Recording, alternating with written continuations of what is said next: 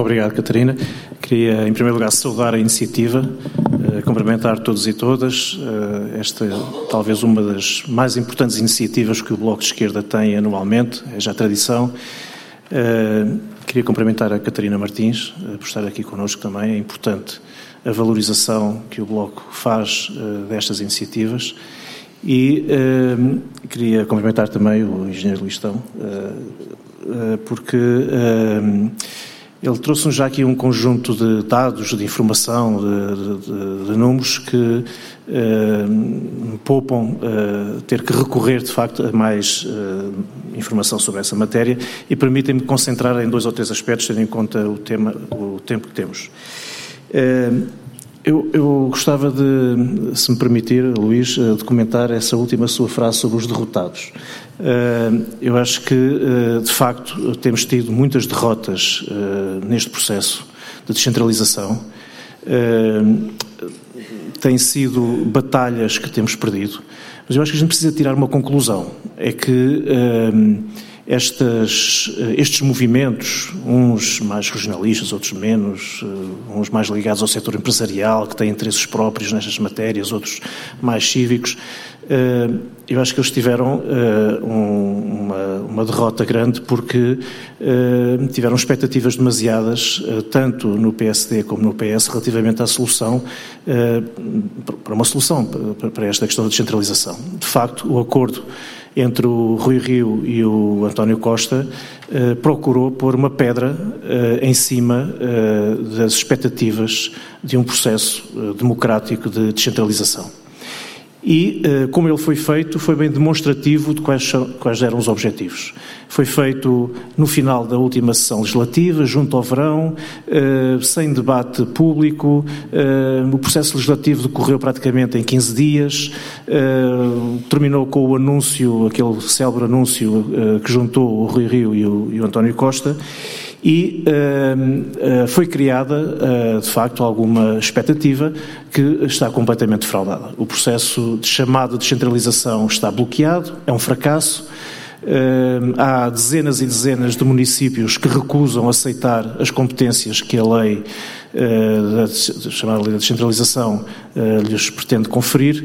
Uh, e isto tem tudo a ver, de facto, com a compreensão que cada vez mais municípios têm, e muitos deles, municípios do PS e do PSD, de que, de facto, o que está a acontecer é uma fraude em termos de descentralização. De facto, não há descentralização, que é um processo, como o Luís disse bem, de transferência de responsabilidades da administração central para a administração local, uh, com um problema agravado, é que nem sequer o envelope financeiro uh, traz agregado. Uh, o Fundo de Apoio à Descentralização foi chumbado no Orçamento pela Assembleia da República. Neste momento não há qualquer perspectiva em relação ao financiamento das novas competências. Quer dizer que as autarquias que aceitaram estas competências aprovaram orçamentos municipais para 2019 e não sabem ainda onde é que vão buscar recursos para exercer essas competências.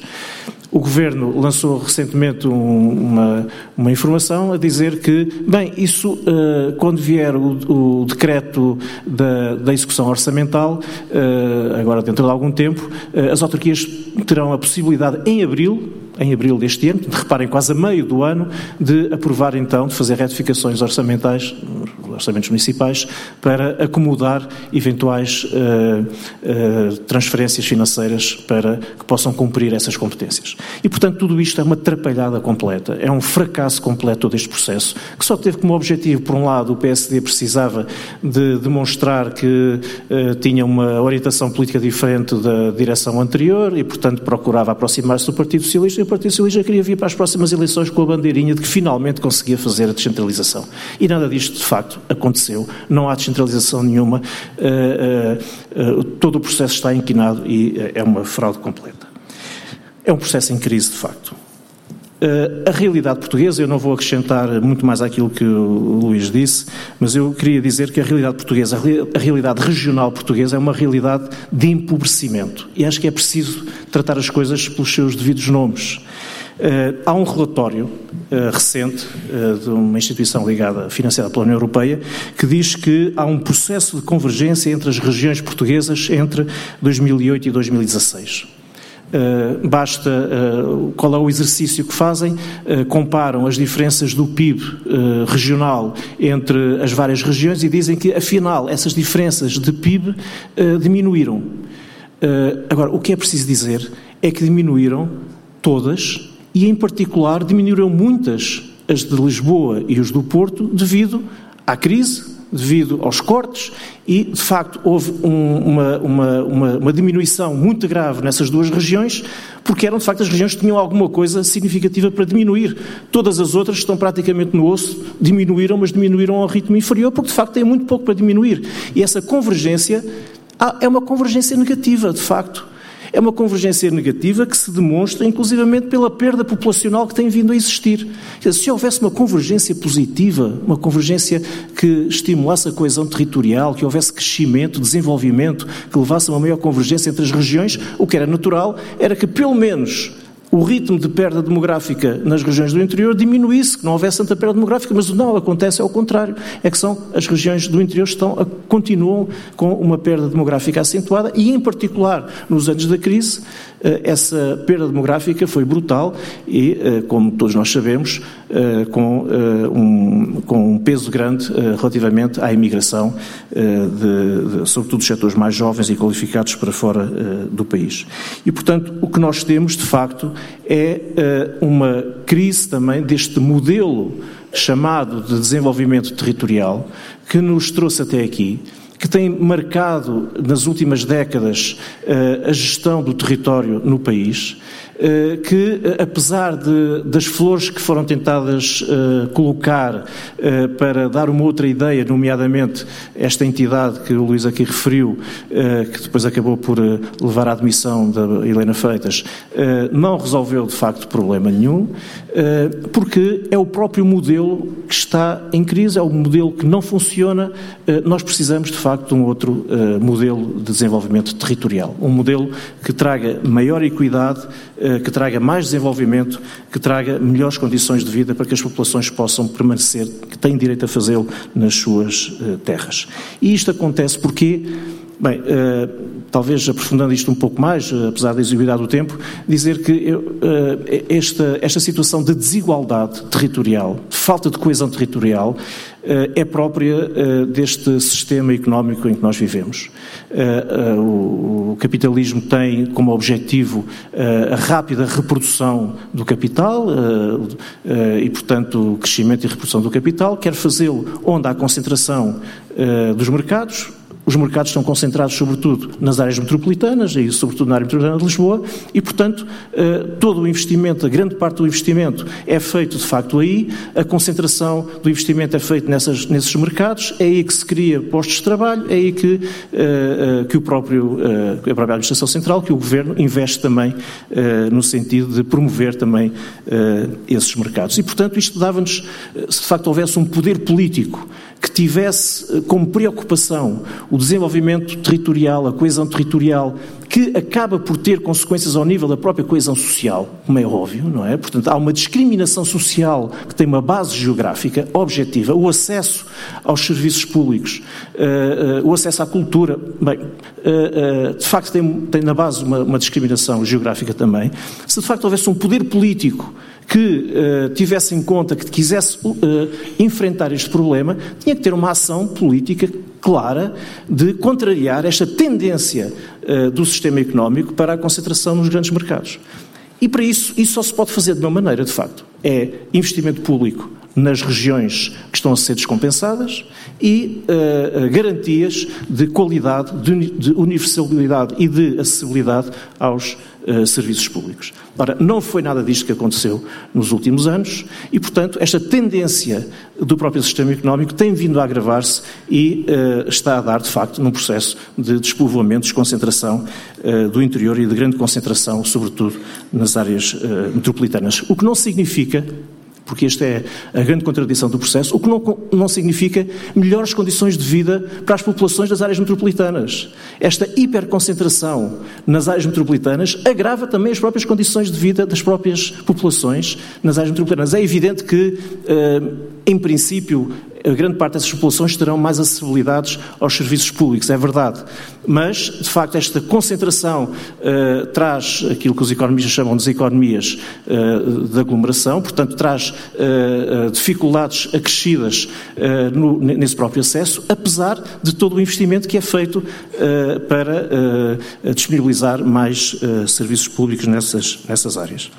Basta olhar para, para, o sofrimento das populações das periferias de Lisboa para todos os dias acederem ao centro da cidade, para acederem aos locais de trabalho com horas de filas e com transportes públicos superlotados, eh, ou quando há crises eh, na saúde com urgências entupidas, etc., para se perceber de facto que esta concentração nas áreas metropolitanas traz também dificuldades de vida a essas populações. E, portanto, o próprio sistema, eh, que, tem, que, está sobretudo concentrado nesta ideia da reprodução rápida do capital, eh, eh, acaba por trazer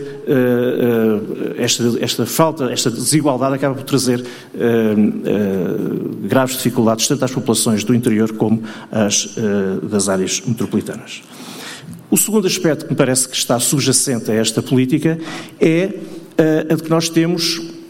um Estado uh, centralizado, nós temos um dos, um dos, Estados mais centralizados da União Europeia, a 28, e da própria OCDE, onde a despesa subnacional é das mais baixas, uh, tanto da OCDE como da, da, União Europeia, ou seja, a maior parte da despesa pública é feita a partir da administração uh, central. o que é um indicador relevante em termos de, de centralização do Estado e uh, é de facto um Estado centralizado que serve as elites uh, da globalização. As elites da globalização não querem descentralização não querem mais participação dos cidadãos uh, na, na, gestão da coisa pública, não querem interferências democráticas uh, uh, na, na, gestão dos fundos comunitários ou do investimento público ou da decisão sobre a rede dos serviços públicos. Esta elite que vive da globalização e que aposta na globalização quer um Estado centralizado, hipercentralizado, aliás, a nível nacional e a nível supranacional. Portanto, eles são contra a regionalização. E então esta ideia da descentralização que este governo, este acordo entre o PS e o PSD traz, é um embuste por isto mesmo. É que, de facto, pegam na bandeira da descentralização para bloquearem a descentralização, efetivamente, porque uh, o que está a acontecer é que esta dispersão de competências por 308 municípios retira escala e retira capacidade, efetivamente, de definição de políticas e de estratégias para áreas como a rede da prestação de cuidados de saúde ou a rede uh, do ensino e por aí fora. Portanto, esta dispersão brutal impede de facto que haja uh, a determinação, a definição de estratégias próprias regionais uh, relativamente a áreas tão importantes dos serviços públicos. Portanto, é uma descentralização que, na prática, procura anular a descentralização efetivamente e a regionalização. Aliás, eh, é muito eh, eh, significativo ou muito interessante nós ouvirmos as declarações do antigo ministro Miguel Relvas, do PSD, de boa memória, em que, quando ele aprova todo o processo relativo às CIMs, às comunidades intermunicipais, diz com toda a clareza que isto é a morte da regionalização. Ou seja, a política que, no essencial, está a ser colocada em prática por este processo da chamada descentralização, fruto do acordo entre o PS e o PSD, é a política do ministro, do ex-ministro Relvas, que é a política que pretende acabar com um processo democrático de descentralização e um processo de regionalização uh, uh, efetiva. E, portanto, uh, aquilo, que, aquilo que tem sido a defesa que o Bloco tem feito de, da descentralização é uh, uh, uma política de conferir maior democracia, maior participação ao próprio Estado e à gestão uh, das políticas públicas. Se nós tivermos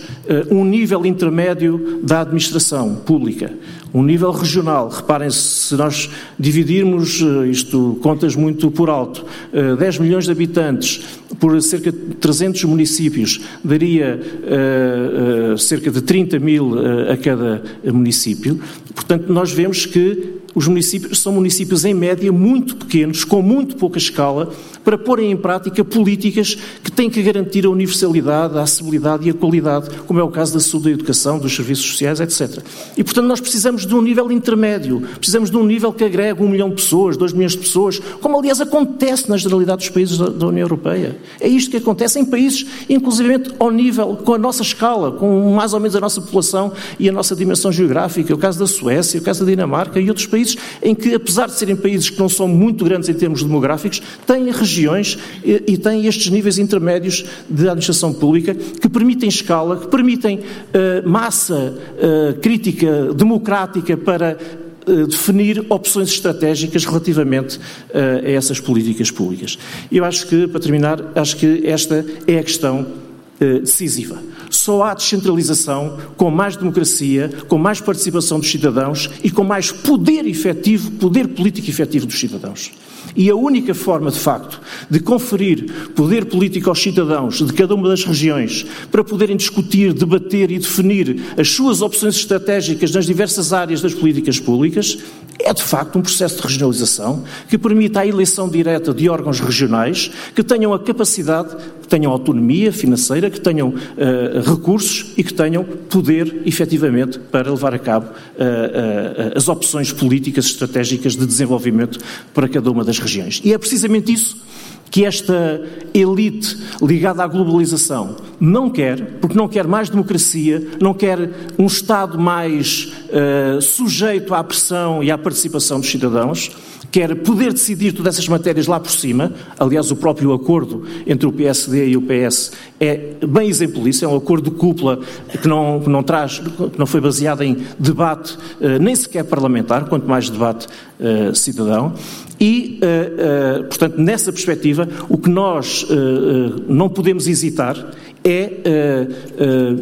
é contrapor, é colocar como alternativa a este processo de municipalização, que é um processo de concentração de poderes em algumas autarquias, em alguns órgãos autárquicos, contrapor, de facto, um processo mais democrático, mais participativo, um processo que dê poder aos cidadãos, um processo que dê capacidade de decisão